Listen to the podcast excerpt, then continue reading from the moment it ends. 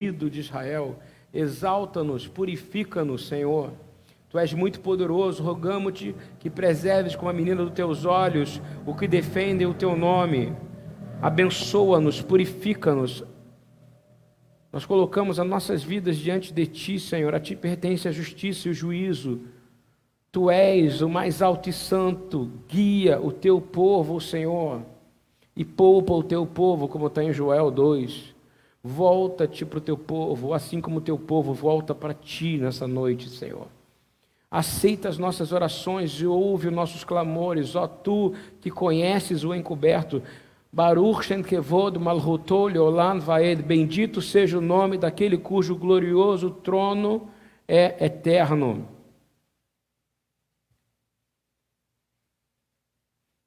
Bendito aquele cujo glorioso trono é, bendito é o nome daquele cujo glorioso trono é eterno.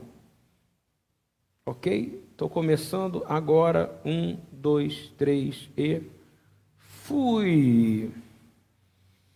Ok. É, há uma passagem na, na Torá a Torá que nós falamos é, é lida, né? 54 porções daquele que é o Pentateuco, que é o livro de Bereshit, a Devarim, de Gênesis, do Gênesis a Deuteronômio, né? E eu não vou comentar sobre a porção dessa semana, mas eu vou comentar sobre ah, algo que está no meu coração, que é algo que continuamente é falado, não explicado, né? E uma palavra que, que a gente precisa entender que é marad, que é o rebelde em hebraico, e rebelde significa imperfeito. Rebelde significa aquilo que é de forma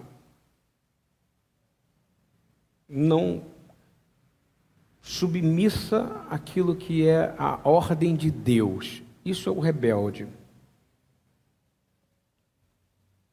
É aquele que se torna completamente opositor ao desejo de Deus é aquilo que se opõe ao desejo de Deus, à vontade de Deus.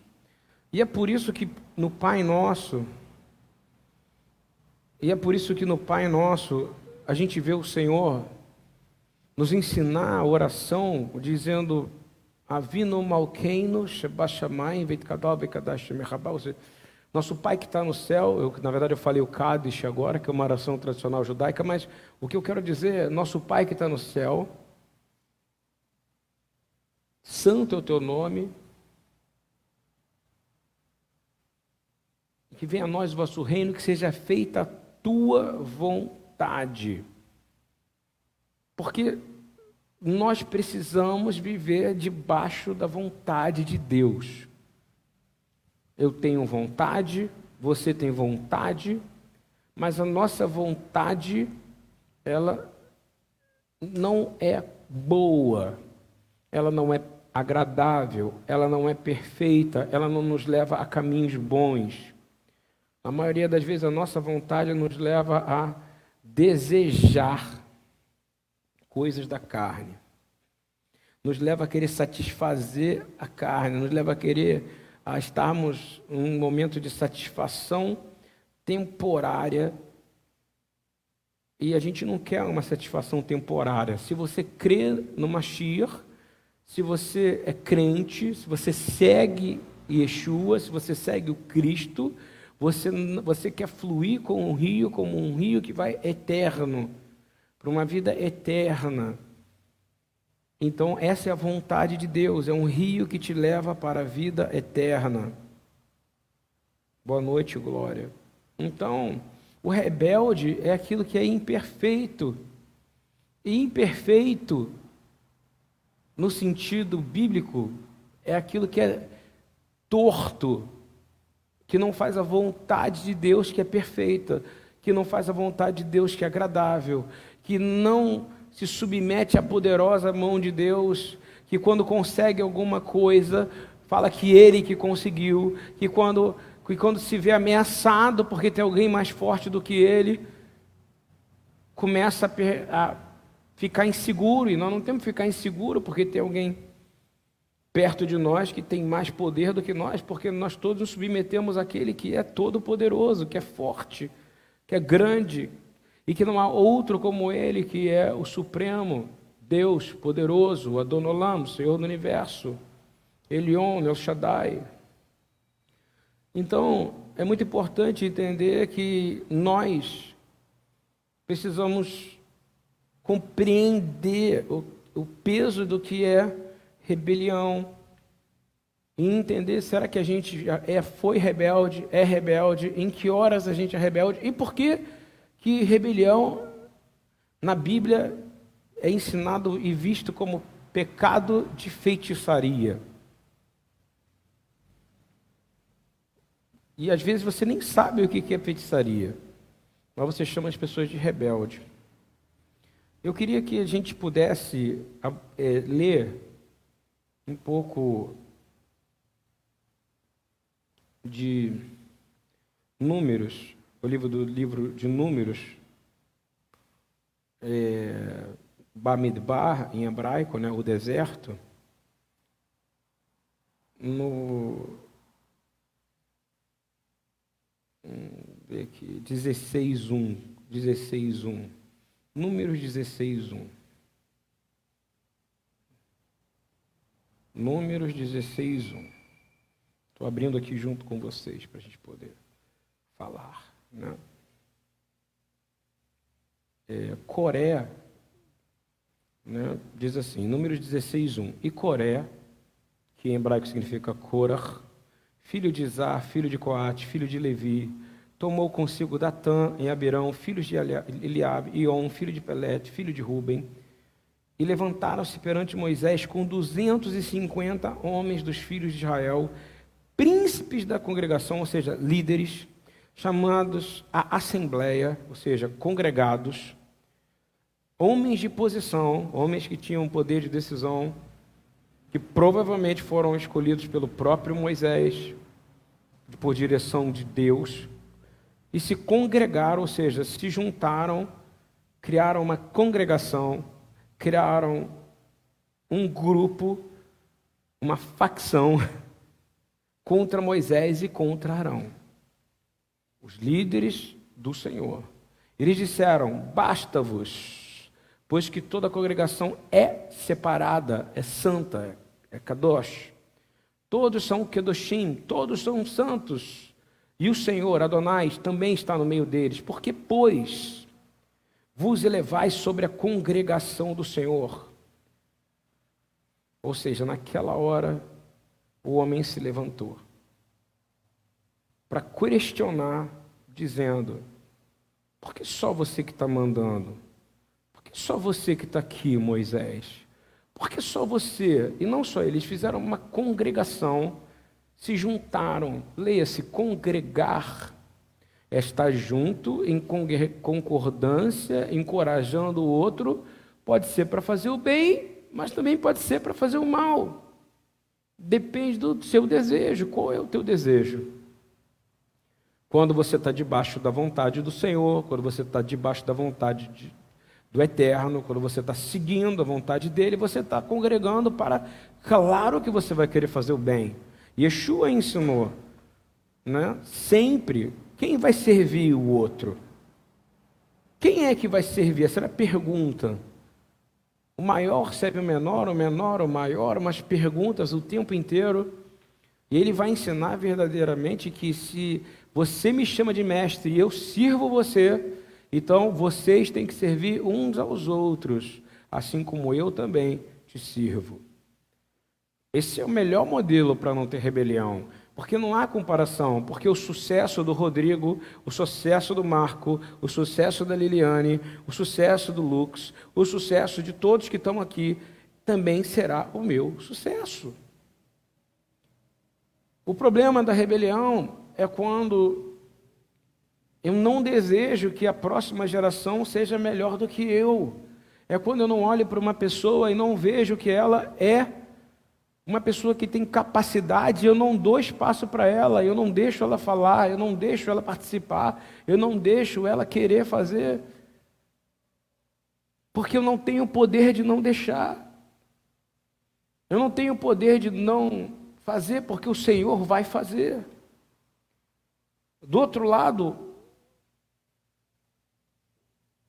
existe um sistema muito claro que o Senhor ele abomina a rebelião, uma vez que também significa imperfeição.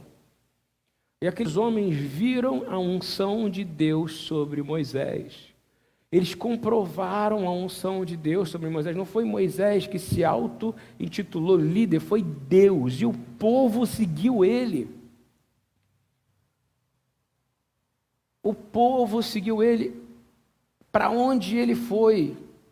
E naquele momento onde as coisas não ficavam do jeito que eles gostaram, eles olhavam e diziam: Não quero mais seguir você.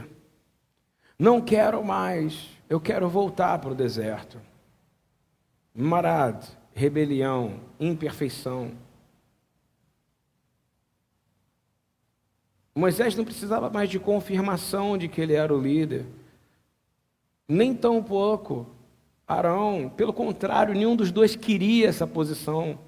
Uma característica de um líder, uma característica de uma pessoa que tem uma posição, é que ela realmente ela é a primeira a morrer. Por isso que os apóstolos têm uma posição muito complicada.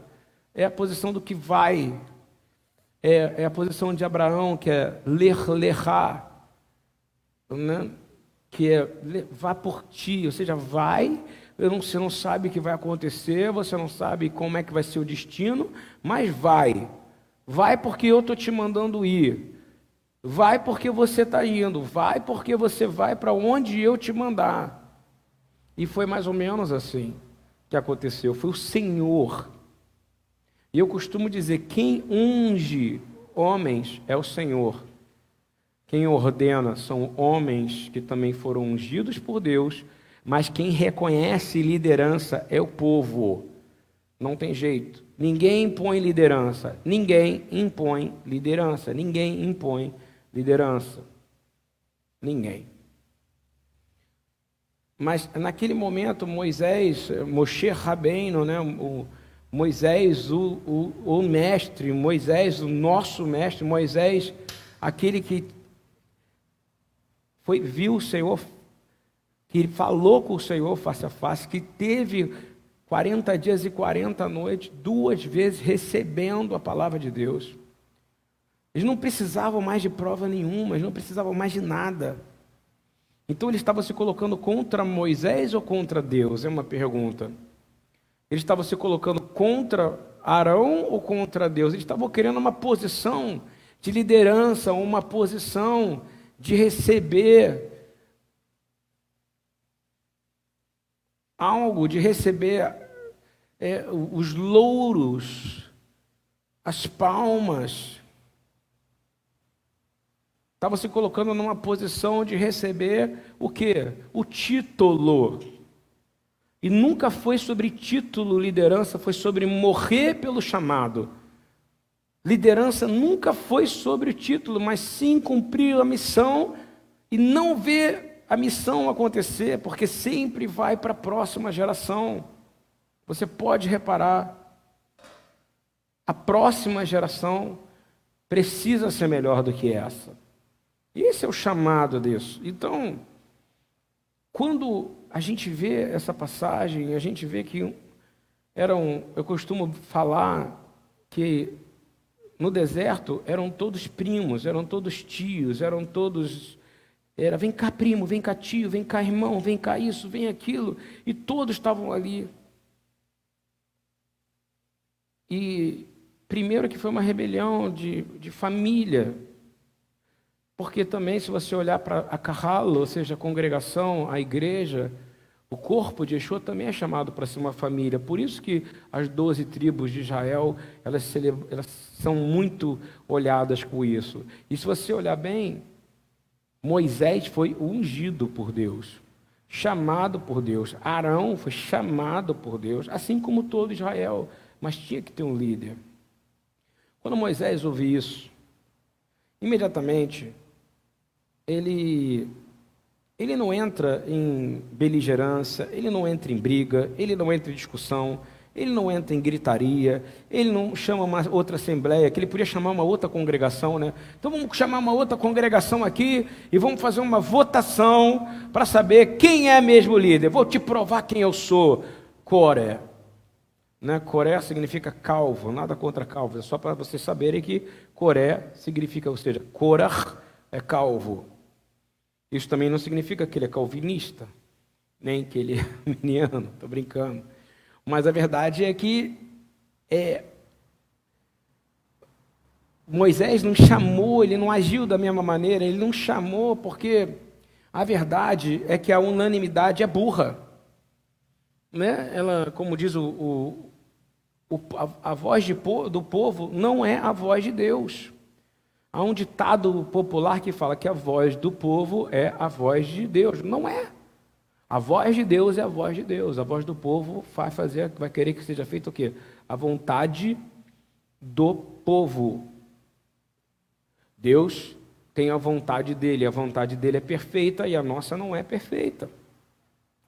Então, para ir para um, um pensamento claro, a reação de Moisés não é a reação que, que você imaginaria que hoje um líder, seja da onde for, seja de, não falo só do ambiente eclesiástico ou religioso, eu falo do ambiente corporativo, é, que chamaria o RH.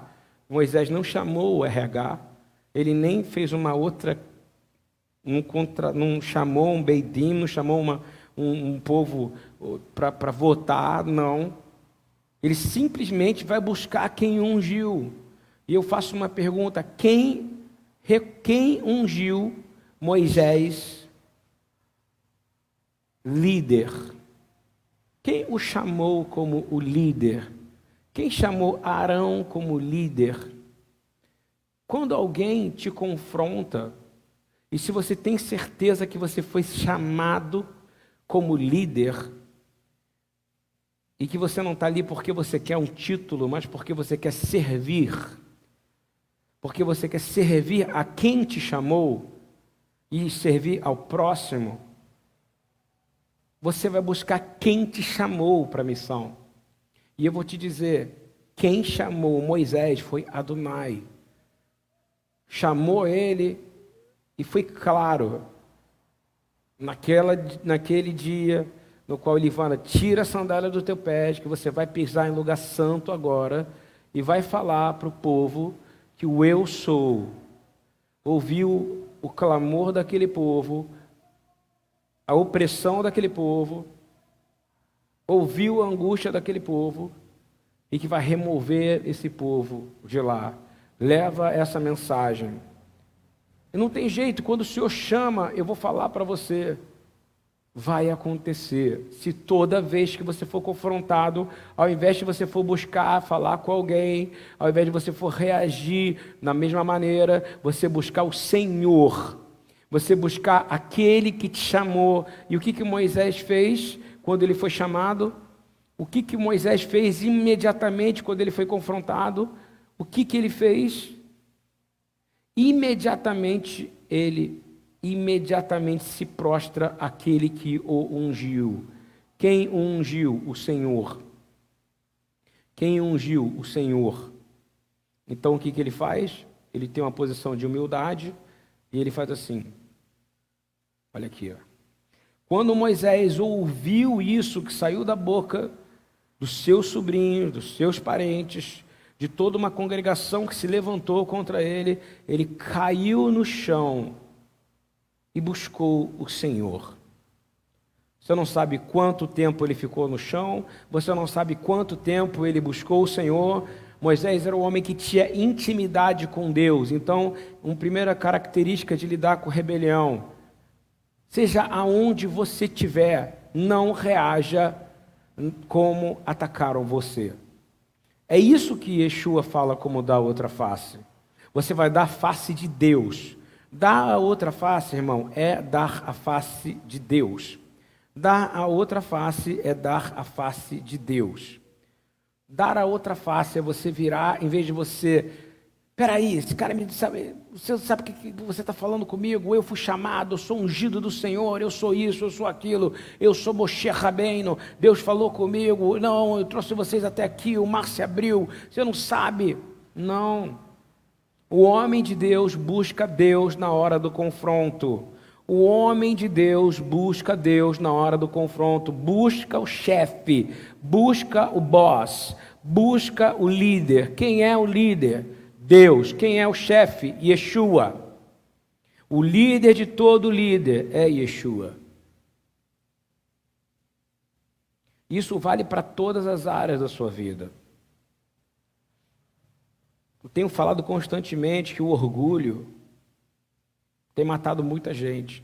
O orgulho tem matado muitos ministérios. O orgulho tem matado homens maravilhosos e mulheres maravilhosas de Deus, que ao invés de agirem como Moisés, não respiraram e responderam imediatamente, agressivamente, ativamente e largaram mão da mansidão e da humildade. Queridos, isso é tão importante, porque, voltando um pouquinho, quando é falado na Bíblia, se eu não estou enganado, se alguém puder ver aí, 1 Samuel 15, 23, fala que rebelião, ou seja, marad, é pecado comparado com de feitiçaria. E indo direto ao ponto, em toda a Torá, feitiçaria é invocar demônios, é invocar espíritos imundos, é você invocar veneno. Rebelião é você invocar aquilo que é mal. E se eu tivesse que resumir bem no que eu já li de literatura. É, e eu não estou falando de neopentecostalismo, não, de literatura judaica, rebelião é invocação de espíritos imundos. Mesmo que quem faça não tenha nenhuma consciência do que está fazendo. É incrível.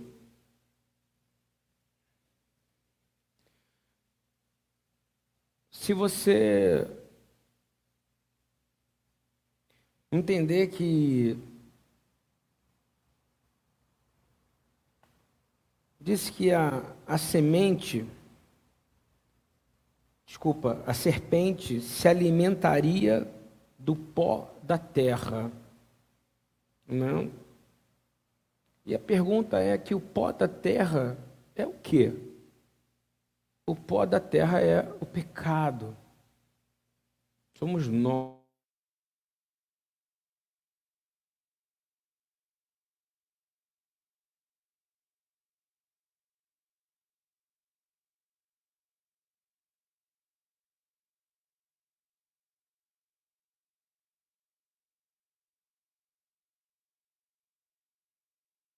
O pecado de rebelião é algo enorme. E quando você olha essa, essa, essa, essa situação, eu, eu me lembro de uma passagem que o Rabino Eduardo fala que tudo aquilo que você alimenta cresce. Então, pequenas rebeliões, ou seja, quando você começa a falar mal, quando você começa com aquela pequena conversinha aqui, pequena conversinha ali, insatisfação aqui, insatisfação ali, quando você começa a falar e falar e falar, ao invés de falar direto com a pessoa, conversar com ela, ao invés de se congregar contra ela, ao invés de conversar com outros sobre essa pessoa, você é totalmente livre para falar com aquele que é o seu líder você é completamente livre para se colocar numa posição para dar um feedback, como a gente fala. Tem gente que não suporta. Mas se você conversar com os outros, você vai estar tá dando veneno com uma serpente. E você vai estar tá espalhando esse veneno, e no final quem vai morrer é você. No final, quem morre é o rebelde. Sempre assim. Pode parecer que o outro está perdendo, mas o rebelde que vai morrer. O Senhor abomina feitiçaria. O Senhor abomina feitiçaria. No final de um processo de rebelião, preste atenção no que eu estou falando. Cada um que estiver falando e participando dessa conversinha, eu estou lendo Números 16, você vê que eles se congregaram antes, eles se juntaram antes, até chegar aos líderes dos líderes, foi convencido um a um, e aquilo se tornou um grande veneno. Esse grande veneno, ele gerou morte. Chega um ponto que não tem mais como se salvar, chega um ponto que não tem mais como sair, então paralise os processos de fala contra pessoas na sua vida. Se você tiver algo contra alguém, fale direto com ela. Dê um feedback, ou seja, dê um retorno para a pessoa direto. Mas não fala pelas costas. Não chama pessoas para falar, porque você vai estar tá espalhando veneno. Você precisa lembrar que a serpente vai comer do pó da terra, ou seja, daquilo que cai de ti. E se você deixa cair esses pedaços, ela vai comer e vai comer você, e vai comer todos que estão perto de você, e você se torna aquele que envenena. Você se torna aquele que gera morte perto de você. E a gente tem que tomar cuidado, porque sem perceber a gente já está vendo isso. E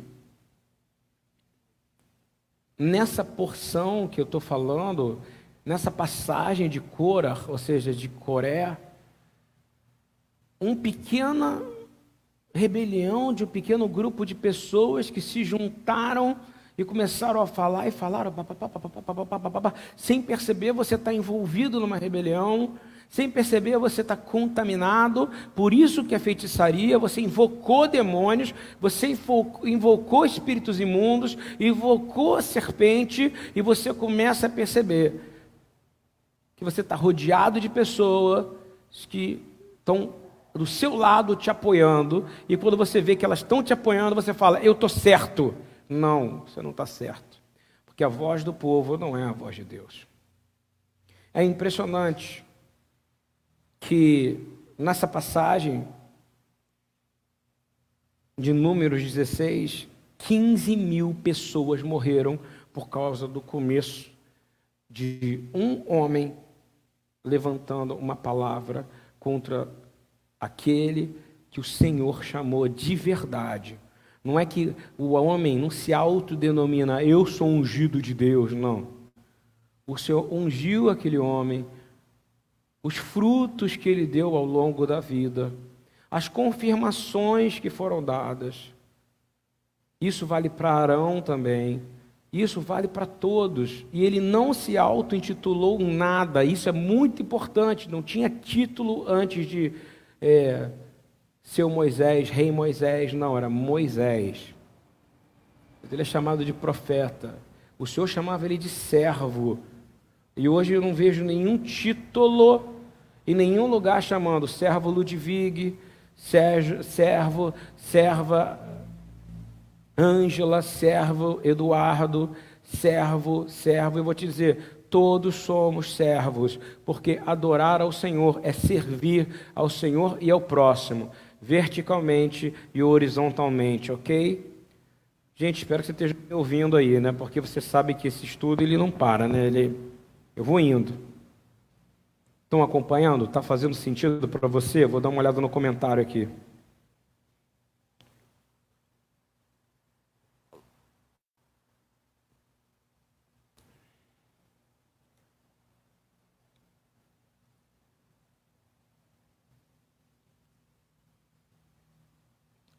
Eu quero fazer uma pergunta para vocês: quantas vezes vocês já viram pessoas tão ungidas, tão boas, tão.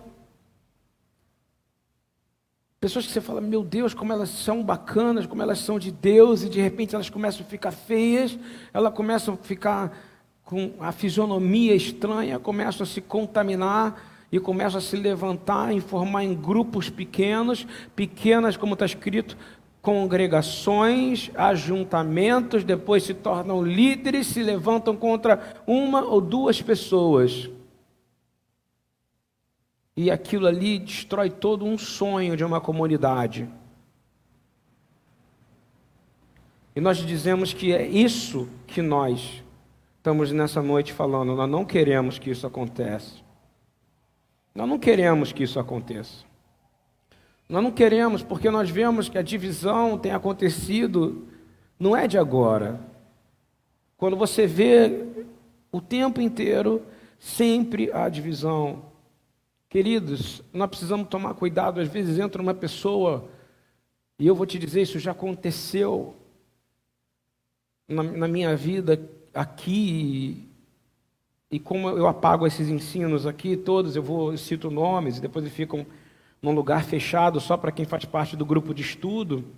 A pessoa entrou aqui, parecia que brilhava, ela resplandecia, e ela atraía as pessoas, e de repente ela começava a fazer seus grupos de estudo, seu grupo de ensino, e a gente falava: olha, pode falar, pode fazer, sabe por quê? Porque a gente quer que as pessoas aprendam. Mas aí tem uma passagem de Paulo que é fantástica, que cita isso, porque Coré, ou seja, Korah, ele tinha esse brilho, né? E Paulo, como era um bom, como, como, ele, como ele é um bom conhecedor da Torá, ele vai, ele vai citar em 2 Coríntios 11, 14, ele vai se dizer que 2 Coríntios 11, 13 e 14, vai dizer assim: eu vou ler para você. É um pouco pesado o que eu vou falar, mas faz sentido do que a gente está vendo hoje. E continuarei, vou ler. É,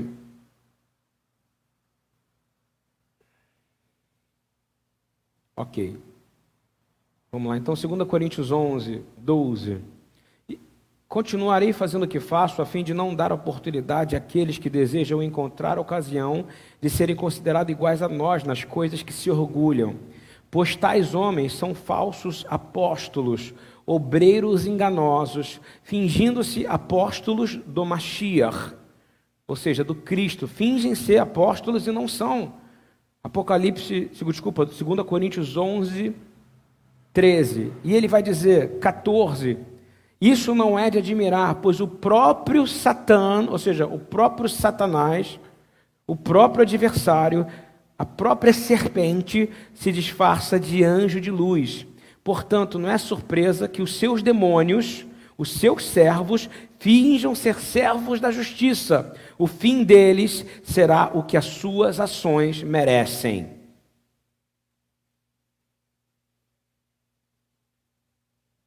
Paulo começa a ensinar e ele está ensinando esse processo, dizendo: olha só, então, não se engane, a gente tem que blindar, entendendo que nós temos que servir uns aos outros. Não tem o título, mas sim a unção que o Senhor deu e liderança reconhecida por Deus. E quando Coré ele busca, que é Korah, né? Ele busca a, a, contra a família, porque ali de novo só tinha tio, só tinha primos, só tinha pessoas. Ele, ele se faz de anjo de luz, ele se faz de, de, de servo justo. Ele se faz daquele que vai apregoar os direitos iguais, os meus direitos, os meus direitos. E não existe essa diferença. Não. Para Enquanto isso, Moisés não estava preocupado com isso, porque Moisés nunca quis um título, Moshe nunca quis um título, Arão, coitado de Arão, nunca quis um título. Eles enfrentaram o Faraó para liberar esse povo, e no meio do povo tinha os sobrinhos, os primos, os deles querendo se levantar contra eles. eles. Meu Deus, eles não sabem o que eles estão falando, porque eles querem um título, eles querem o título de líder, eles querem ser o mais santo no meio de nós, eles querem ser mais santos e acham que a gente está discutindo santidade. A gente só tem uma missão: morrer para levar vocês a Canaã.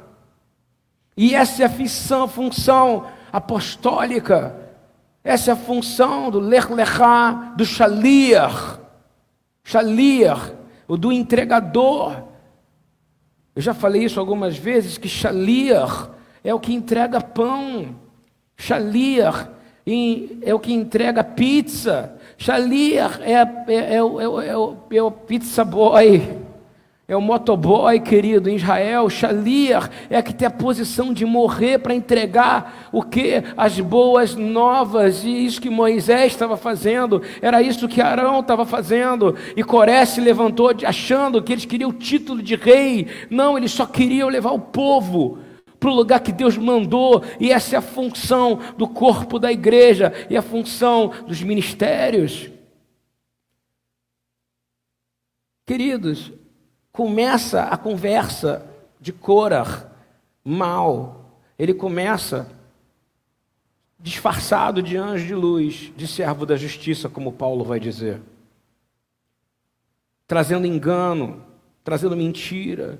No fundo, no fundo, ele tinha agora um grupo de um monte de gente contaminada, um monte de gente doente, e aí vai confrontar Moisés, porque ele o rebelde, ele nunca age sozinho, aprende isso.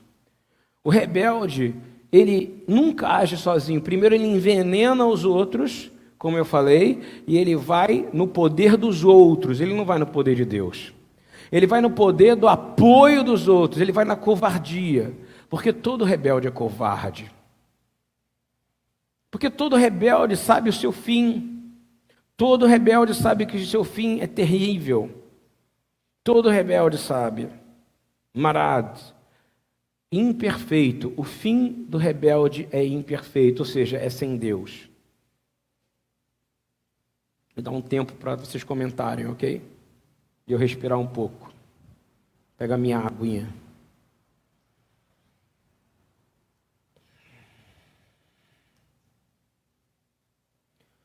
Então, quando quando nós olhamos para isso aqui, isso, te, isso me impressiona de um nível altíssimo, porque a pergunta é para todos que estão ouvindo, em qualquer área que você tiver, em qualquer lugar que você tiver, e aonde você tiver que alguém se levantar contra você, você não vai agir como agiram, como o covarde age, porque o covarde vai botar e vai vir gritar com você, como Coré fez. Ele vai vir, mas ele só vai vir depois que ele juntar um monte de gente, porque ele vai se fortalecendo com um monte de gente, e ele vai dizer: basta, porque todo mundo aqui é santo, todo mundo é santo. Ou seja, Moisés sabe disso. E o Senhor está no nosso meio, porque, pois, vos elevais sobre a congregação do Senhor. E Moisés nunca se colocou no posto mais alto, pelo contrário, ele vai ao chão. Agora a pergunta é como Moisés responde, número 16, 4. Eu vou fazer de novo a pergunta para vocês, uma vez que nós não temos tempo para terminar isso. Quem é o boss? Quem é o cabeça de todas as coisas? Quem é o cabeça da carral? Quem é o Orochi? Quem é, o, quem é que manda? Quem é o seu chefe? Quem é que te chamou? Quem é que te deu a vida? Quem é que te colocou no caminho? Quem é que te colocou para ser perfeito? É quem faz a vontade do Pai. Minha comida e minha bebida é fazer a vontade do meu Pai. Quem te chamou? Moisés sabia quem tinha chamado ele. Moisés sabia que tudo que ele menos queria era com 80 anos ter que entrar nessa loucura, mas vitoriosa carreira apostólica. Ele, ao invés de gritar de volta com Corah, com Coré, a palavra fala o que ele faz, ele procura o chefe. Ele procura o Senhor, ele procura aquele que o chamou e busca e cai aos pés do Senhor. Moisés, quando ouviu isso, cai sobre o seu rosto. E ele vai ficar um tempo ali. Ele vai ficar um tempo. E a gente não sabe quanto tempo ele ficou de joelho. Imagina quando você está discutindo com alguém. Eu vou fazer uma pergunta para você. Imagina você discutindo com alguém. Imagina você brigando com alguém. Na verdade, você não. Alguém chega para te agredir, alguém chega para te bater, alguém chega para vir para cima de você. E esse alguém se joga no chão. Ao invés de gritar com você de volta, ao invés de falar com você de volta, ao invés de, de, de alimentar o seu ódio ou o ódio de quem está levantando contra você, essa pessoa se joga no chão e diz: chefe, cabeça, Messias, Mashiach, Adonai, tu que me chamou para essa obra, esse menino está falando sério? Entendeu? Essa é a posição de mansidão e humildade. Yeshua chamou Moisés, Yeshua chamou você, e se ele te chamou, você vai colocar seu joelho no chão diante do confronto, para não reagir da maneira que eles querem, para não reagir da maneira que a feitiçaria quer, porque a feitiçaria envenena pessoas, inclusive aquele que está sofrendo por causa dela. E desde já nós dizemos que a gente está sendo limpo disso purificado disso. Acompanhando, irmãos, continuando.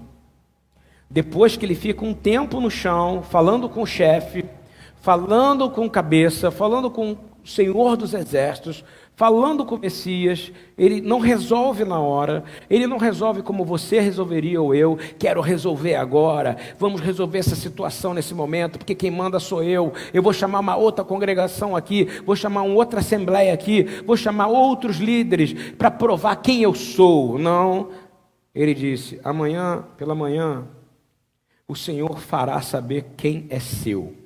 Ah, agora, meu amigo. E quem é o santo que ele fará chegar a si? E aquele a quem escolher fará chegar a si. Fazer isso, tomai os seus incensários, porque ele está falando para um grupo de levitas, ok?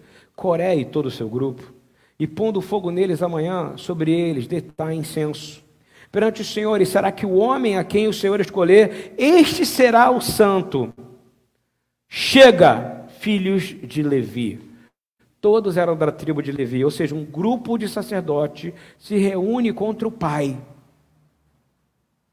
E o pai responde, botando o quê? O joelho no chão.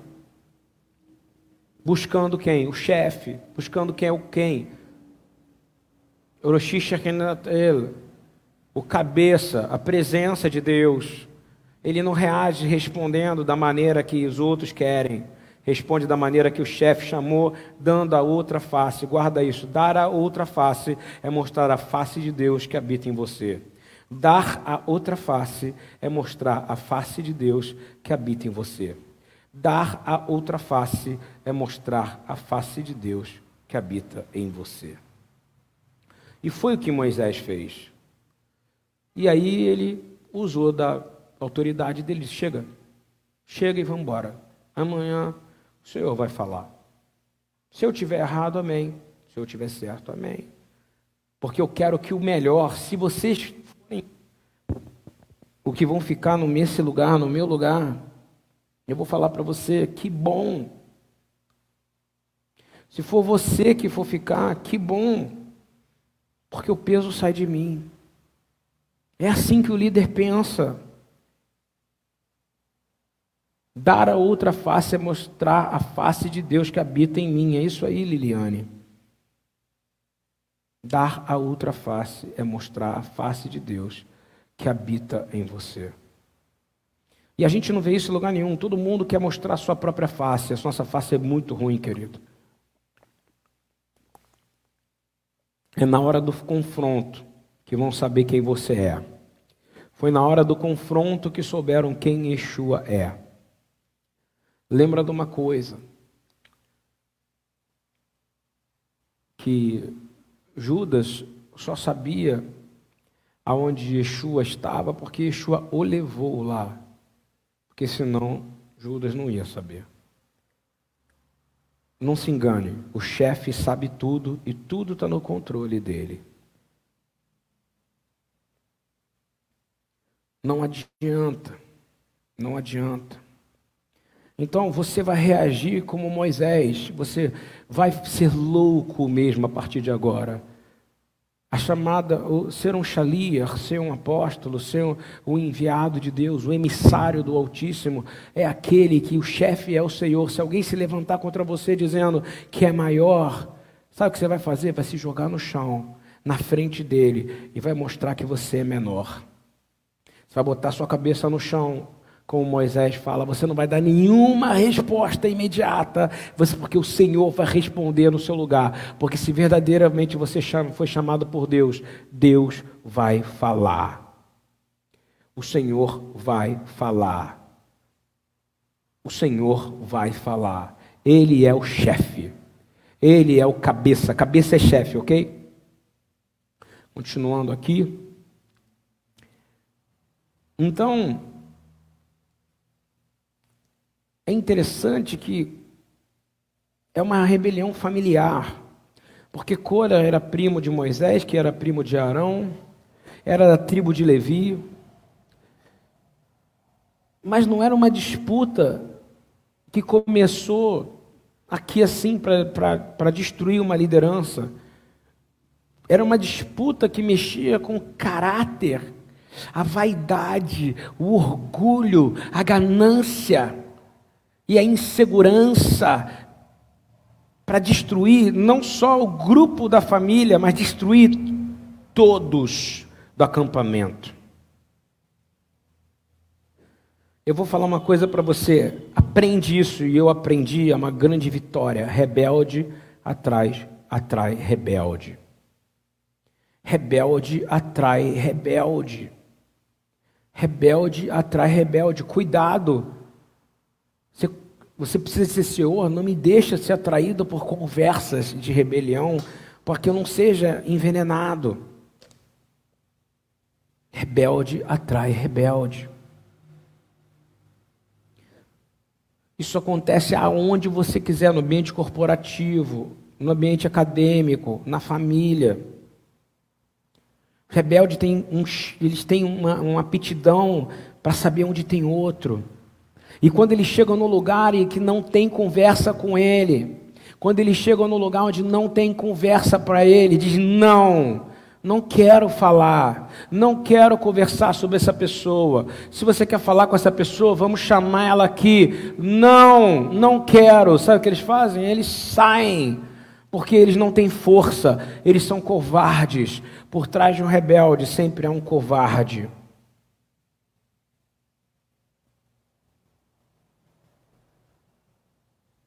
E juntos, eles se juntam para questionar a autoridade, para questionar coisas sozinhos.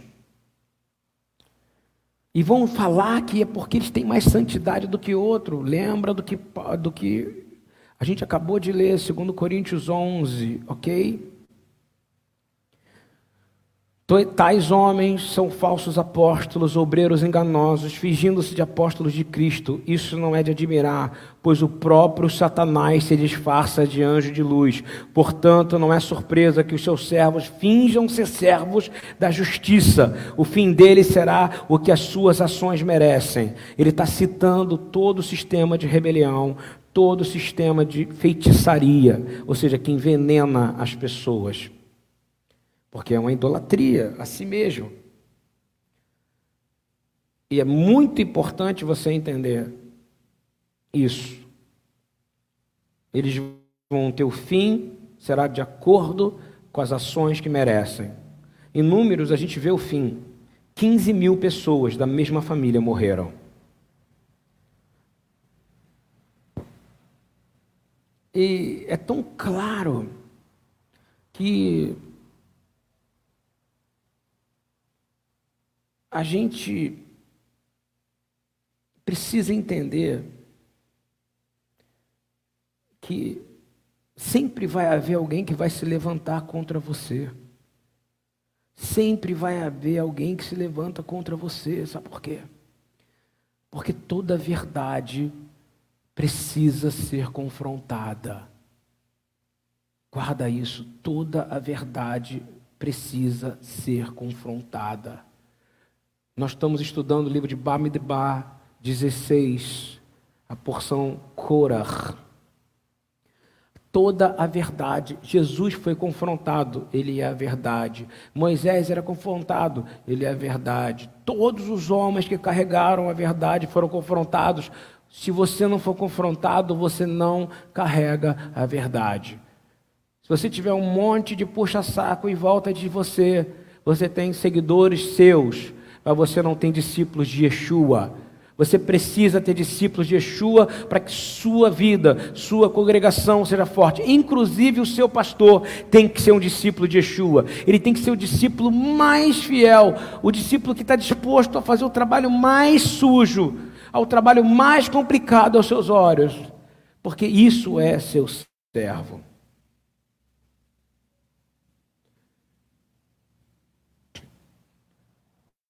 O que eu vejo hoje é muita gente se ofendida porque a sua verdade é confrontada. Sabe por quê? Porque a nossa verdade não tem argumentos. Yeshua, ele é a verdade. Quando você segue a verdade, eu posso dizer, eu tenho que me defenda e eu não preciso defender a verdade, porque eu sou um pregador da verdade, mas é ele que vai convencer os outros do que eu estou falando é verdade.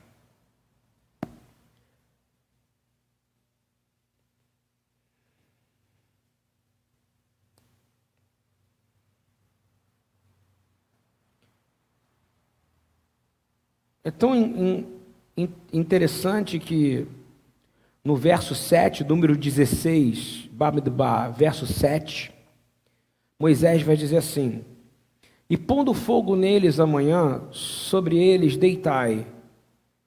Né? Ele vai ensinar agora como é que. Eu acabei de ler isso, não vou ler de novo. Mas ele vai dar uma palavra muito dura antes, quando ele vai falar, ele, ele ainda como se dissesse: Olha o que, que vocês estão fazendo, presta atenção. O trabalho é sério, é trabalho de vida, é trabalho de entrega de vida, é trabalho de dedicação de vida. É trabalho de dedicação, é um trabalho no qual eu sei que eu vou morrer, é um trabalho que eu sei que é difícil. Gente, presta atenção, a gente não faz ideia do que vai acontecer. Mas tem uma hora que Moisés vai dizer assim: olha, Basta, filhos de Levi, chega. Ele vai dizer, Av lechem bnei Levi. Basta. Basta. Moisés era um homem que estava acostumado. Ele teve, no começo, a própria esposa dele reclamou dele. Depois Miriam e Arão reclamam da esposa dele. Depois o povo reclama de água. Depois o povo reclama do maná que cai do céu. Depois o povo constrói bezerro de ouro. Depois, não estou falando nessa ordem, ok? Mas essas são coisas que acontecem. E aí tem a rebelião de Cora. E aí Moisés dá uma palavra de que basta agora. Vamos ver como é que isso vai resolver, porque não sou eu que vou resolver, é o chefe que vai resolver. Se vocês são, ele é a humildade dele, ele não fala isso com agressão. Lembra que ele parou e falou com o chefe e buscou. E eu tenho certeza que a oração dele foi: Senhor, que seja feita a sua vontade. Eu não quero título, eu não quero ser título. Se tiver alguém aqui mais capaz do que eu para liderar esse povo, por favor, mostra para eles e mostra para mim. Dá a pensão que ele acabou e perdeu a paciência. Mas Moisés vai dar uma lembrança para eles antes do fim. Ele vai dizer algo que eu posso dizer para todo mundo. E se alguém está em rebelião, se alguém está com problema com o seu líder, se alguém está passando pelo outro lado, não responda, porque o veneno é para te deixar agressivo, o veneno é para você mostrar a sua face. Dar a outra face é mostrar a face de Deus que habita em você. Faça como Moisés. Moisés vai responder para Cora depois dele orar. Ouçam-me, levitas, não lhe é suficiente que o Deus de Israel já tenha separado vocês como, sacer, como povo sacerdotal, separou vocês do restante da comunidade, tenha trazido ele para junto de vocês, de realizar o trabalho no tabernáculo do Senhor e para estarem preparados para servir a comunidade. Número 16, 8, 9. Aquele povo tinha posição de honra, aquele povo que se levantou contra Moisés tinha posição de honra, aquele povo que se levantou contra Moisés tinha posição completa de honra. Eram homens separados, mas eles queriam um título. E é engraçado que ao longo de toda a palavra de Deus, o Senhor, quando se manifesta para falar dos seus filhos, ele não chama eles de título nenhum a não ser servos o meu servo Moisés, o meu servo Davi. E o meu servo sofredor. Querido, que a gente possa querer ser chamado de servo, que isso seja é o único nome que o Senhor vai te chamar, porque é o que você precisa ser, porque servo é o que adora ao Senhor, é servir ao Senhor. Você pode ter ministérios e dons, entendeu? Mas como o Senhor vai te chamar para a eternidade é servo. E servo se prostra no pé do seu Senhor. Servo não é reativo, servo não tem reações orgulhosas, servo não está preocupado, se joga no chão, buscando o chefe.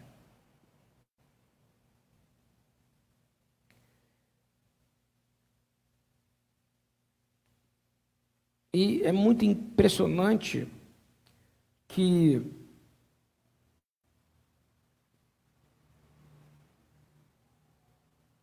em Números 16, 11, diz assim: É contra Adonai que vocês todos e os seus seguidores se juntaram, ou seja, começaram a se envenenar. Quem é Arão para que você se queixe contra ele? Moisés defende Arão. Olha a honra de Moisés. Olha Moisés honrando Arão. Ele fala e olha para aqueles homens todos. Quem é Arão para que se queixem contra ele? Moisés defende Arão como Deus defendeu Moisés nos capítulos anteriores. Moisés aprendeu o sistema de honra dizendo: Eu vou defender meu irmão, eu vou defender meu irmão, eu vou mostrar para eles como é que se faz, porque eu sou líder aqui e eu vou mostrar pelo exemplo.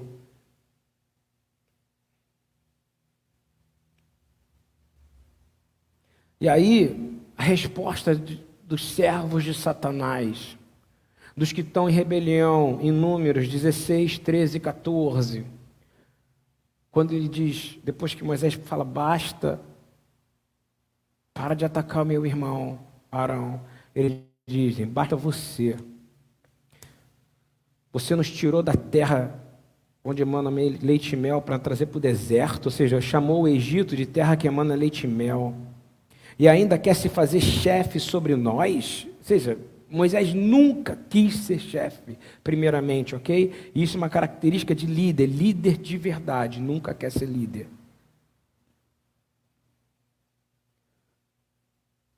Estão me acompanhando, gente? Estão por aí? Continuando.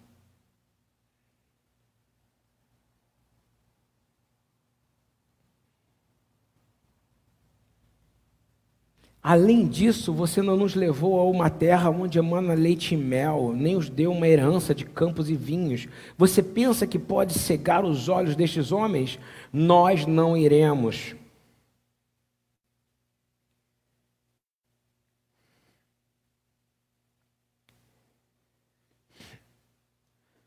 Olha, se fosse você e eu, a gente ia falar tanta coisa, a gente ia falar, Cora, acorda. Quem você pensa que é? Se eu não tivesse entrado na tua vida, você estava lá no Egito levando chicotada nas costas, Cora. Fui eu, Moisés, que te tirou do Egito. Você parou de fazer tijolo de palha, porque eu entrei na sua vida com Arão como profeta. Cora, teu filho estava sendo afogado no Nilo. Se eu não entrasse na tua vida, não, não, porque a palavra fala que Moisés é o homem mais manso da palavra de Deus, e ser manso é ter o Espírito de Deus. E vou falar de novo, como Yeshua fala, dê a outra face. A outra face não é a sua face de homem, é da face daquele que foi feito à imagem e semelhança de Deus. É a face oculta daqueles que caminham com o Espírito de Deus. Ele não reagiu dessa maneira.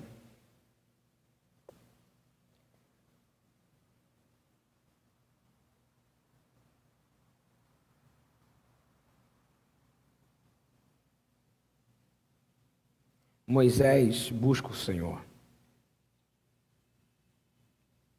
Coré, o Corah, é o covarde.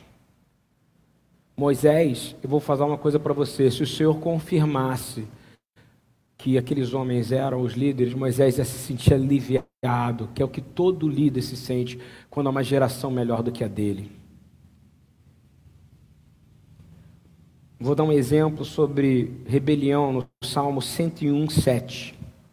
O que usa de engano não ficará dentro da minha casa. O que profere mentiras não estará firme perante os meus olhos. Profira isso agora.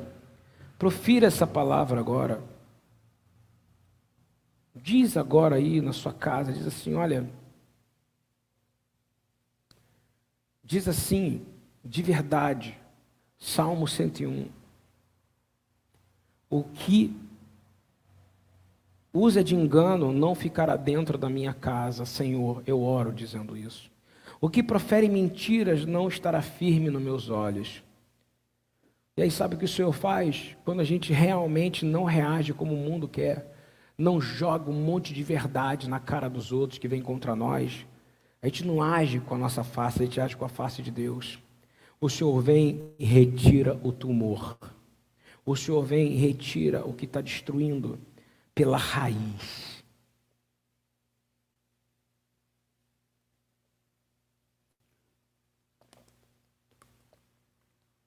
Coreia estava fazendo mentira, levando pessoas para mentira, elas aceitaram a mentira, foram contaminadas, mas Moisés não se contaminou, protegeu seu irmão, buscou a Deus, e eu vou te dizer, Deus é o Deus da verdade, irmão.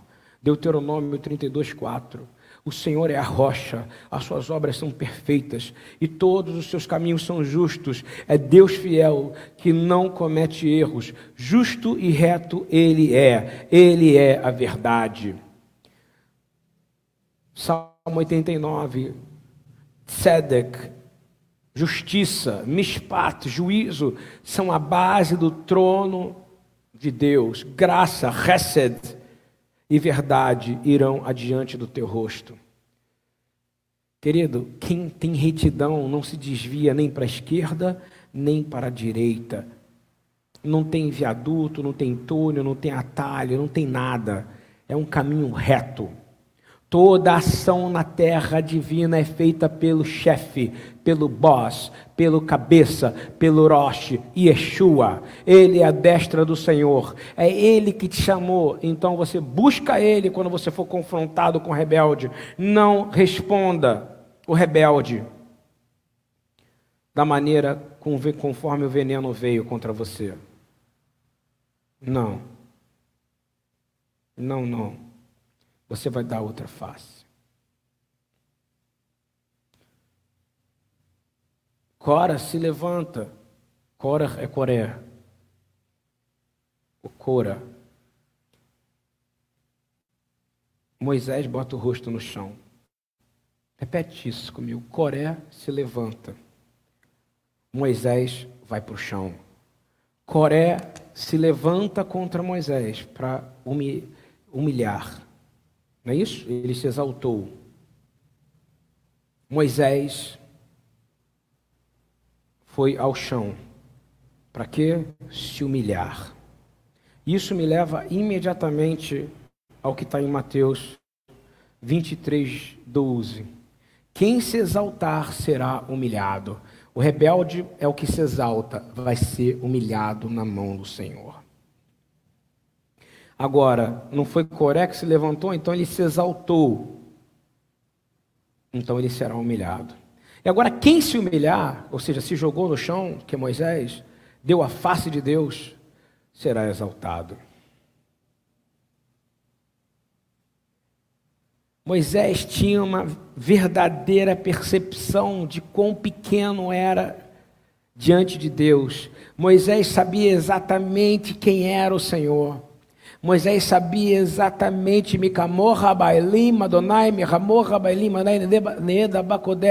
quem são esses deuses diante do nosso Deus. Eu vou me prostrar nesse chão, eu vou me jogar nesse chão para que ele resolva isso, porque ele que me chamou. E aí ele vai falar comigo.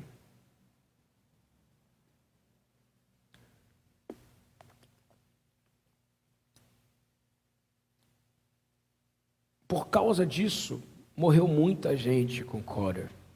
E eu garanto que Moisés não ficou feliz. Não sei se vocês estão entendendo. Era família. Ele não ficou celebrando, teve festa no arraial, não. O negócio foi sério.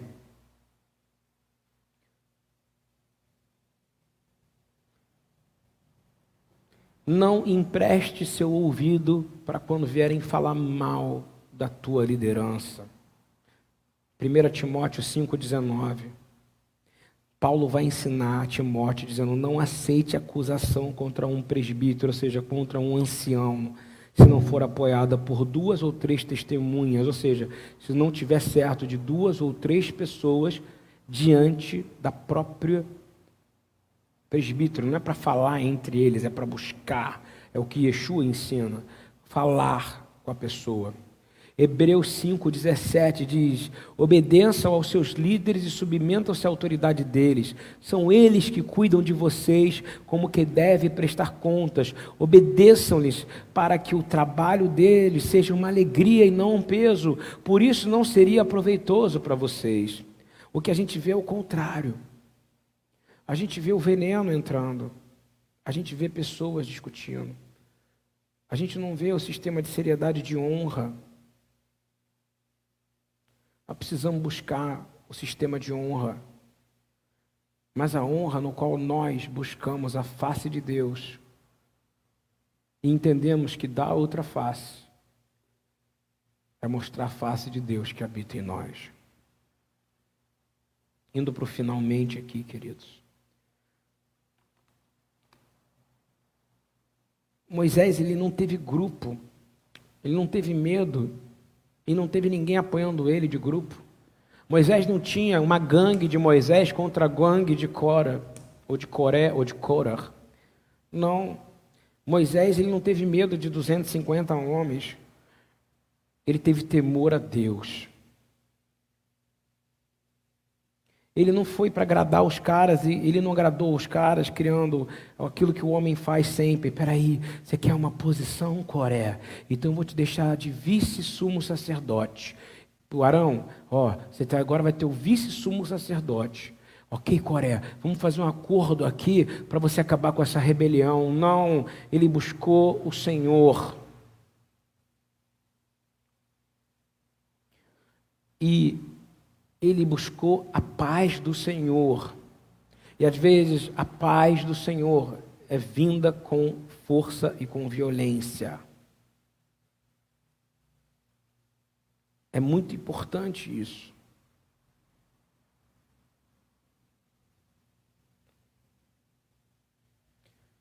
Eu vejo tantas pessoas errando porque estão dando quando começa um problema, quando começa alguém que se levanta contra e que faz esse tipo de coisa e que apacentar, apacentar, fazer acordo político, não dá.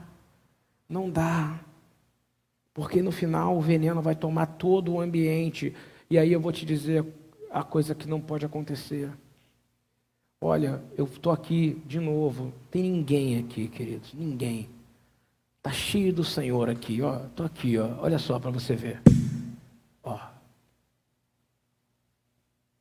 E outra coisa, essa live vai ser apagada. É muito importante vocês entenderem o que, que eu estou tentando fazer para um grupo pequeno de pessoas que assiste online isso aqui. Entender o que eu estou falando de forma muito séria. É importante você entender que o que eu quero passar para você é que está tendo uma, uma batalha nesse momento no qual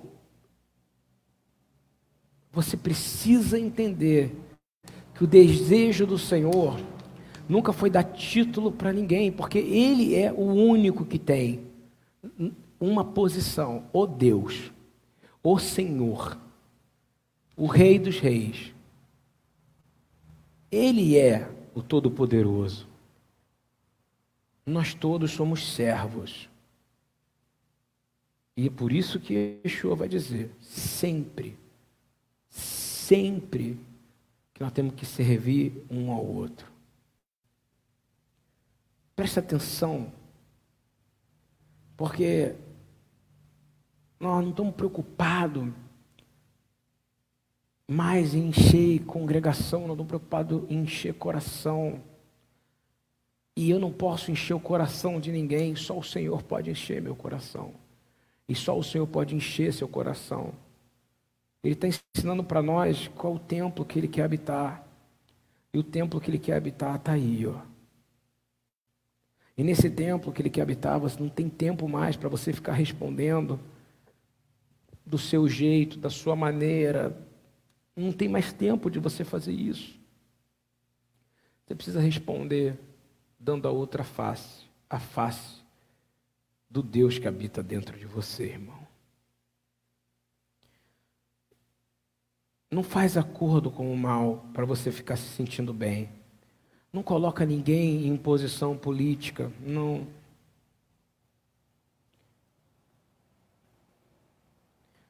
No final, o Senhor destrói Diz assim, Números 16, 29 a 32. Se estes homens tiverem morte natural, experimentarem somente aquilo que normalmente acontece aos homens, então o Senhor não me enviou. Mas se o Senhor fizer acontecer algo totalmente novo, e a terra abrir a sua boca e os engolir, junto com tudo que é deles, e eles descem vivos ao Sheol, então vocês saberão que estes homens desprezam o Senhor. Assim que Moisés acabou de dizer isso, o chão debaixo deles se fendeu, a terra se abriu, a sua boca os engoliu, juntamente com suas famílias, com todos os seguidores de Cora e com todos os seus bens. Ou seja, a terra se abriu. A terra se abriu porque o Senhor não suporta o espírito de rebelião. E é por isso que Paulo vai dizer isso ele vai ter o fim de acordo com as obras que fizeram. Obras de maldade. Cuidado, porque muitos entram como anjos de luz, brilhando, cheio de carisma. No final, não é a luz divina. No final, um rebelde ele não passa de um tolo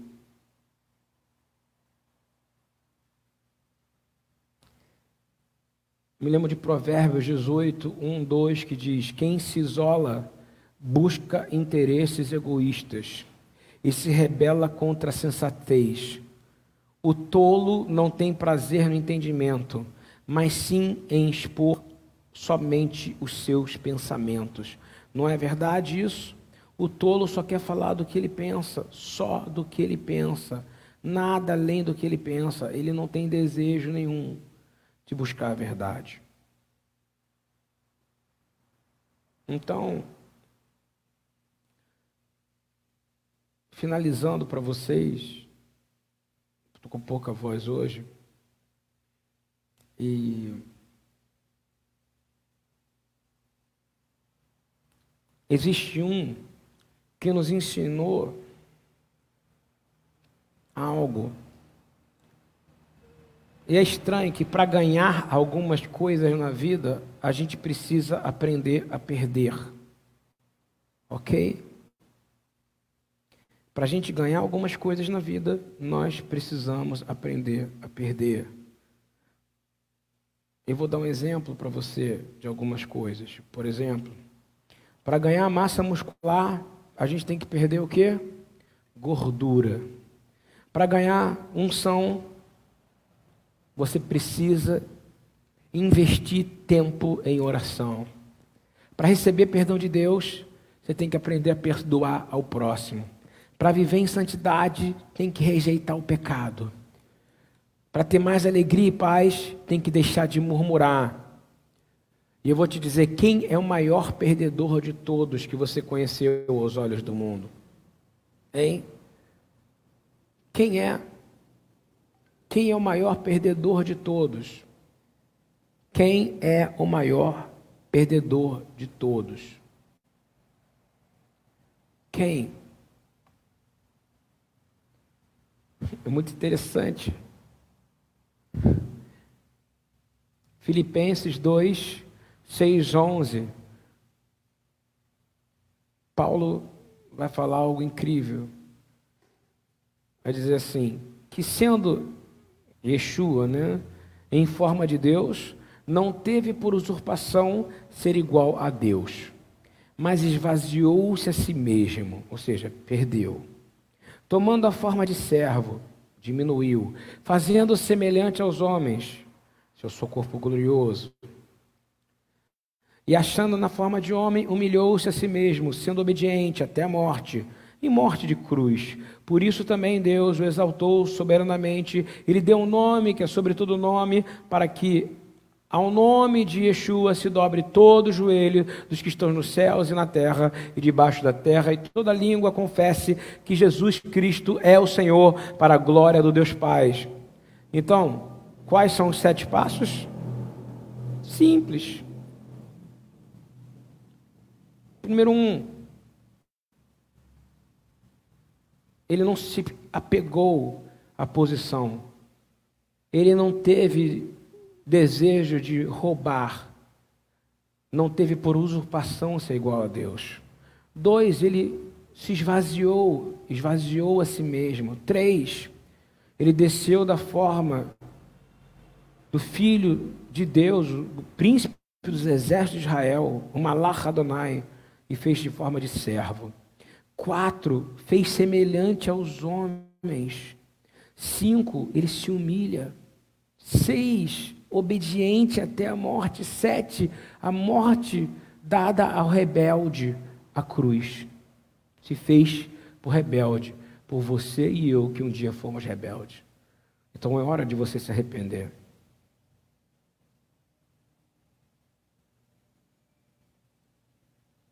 No reino de Deus não é mais importante quanto você é capaz de acumular, acumular, mas sim quanto você é capaz de distribuir, de liberar. Você precisa ser liberal. Você precisa distribuir. E aí eu vou te dizer o que aconteceu com ele quando ele perdeu tudo aos olhos dos homens. Isso é engraçado que é uma das coisas que no judaísmo entra em total conflito total conflito, porque fala, como é que pode vocês adorarem um Deus que é preso numa cruz? Como é que vocês podem adorar? Não. É porque ele se esvaziou, se humilhou por todos nós, por mim e por você. Pelos judeus, pelos gentios, por todos.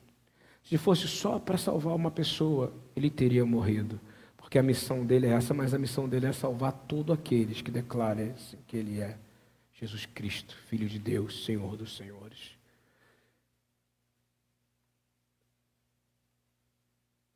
E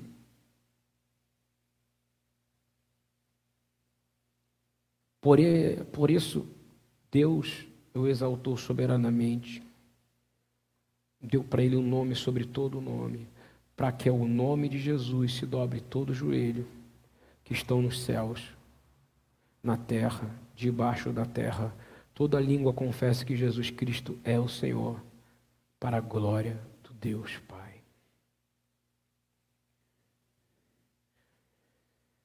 Então, queridos, a pergunta é: diante de quem Coré se ajoelhou? Hein? Diante de quem Coré se ajoelhou? Para que ele for, desculpa, diante de quem Moisés se ajoelhou? Diante da exaltação de Coré ou da glória de Jesus? Todo joelho vai se dobrar. Moisés, ele não queria garantir a liderança dele, ele queria se humilhar na presença de quem é o verdadeiro líder do povo de Israel e do corpo da igreja. Deus abençoe a todos. Perdão pela minha voz hoje, perdão por eu não ter avisado antes. Perdão, espero que tenha, sido útil esse, esse ensino de hoje. Deus abençoe todos.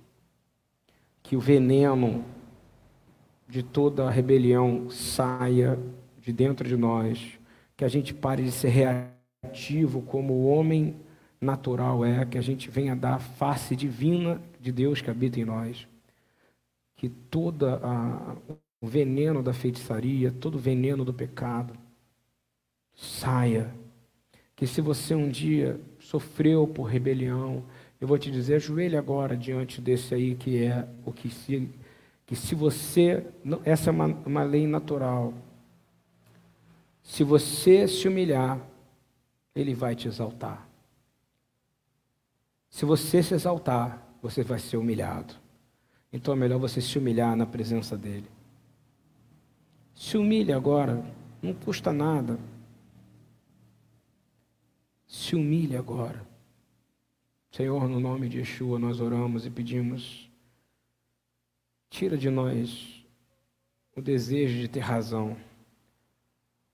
Nós não somos tolos, Senhor. Tira de nós, Senhor. Ensina a gente, Senhor. Gera admiração de volta. Que a gente perdoe. Que quando nós estivermos encontrando o Senhor, que o Senhor chame a gente de servo. O Senhor não vai dizer bem-vindo, pastor Lude, bem-vindo, bem-vindo, profeta X, bem-vindo, Rabino Y, ele vai dizer a coisa mais bonita que você vai precisar ser chamado é de servo.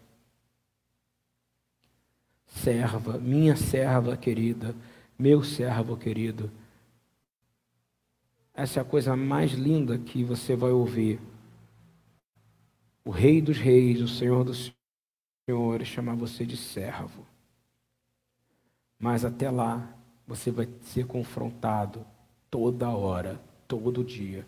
Se você carrega a verdade, você será confrontado. Se você carrega a verdade, você será confrontado. Se você carrega a verdade, você será confrontado, confrontada. E se você reagir com agressividade, com violência, sabe o que vai acontecer com você? Você não vai estar mostrando a face de Deus. Você vai estar mostrando a face do inimigo, porque você foi envenenado. E nós temos que olhar para o Senhor Jesus. Ele foi levantado para que a gente olhasse para Ele e todos fossem curados. Deus abençoe todos no nome e na autoridade de Yeshua. Amém.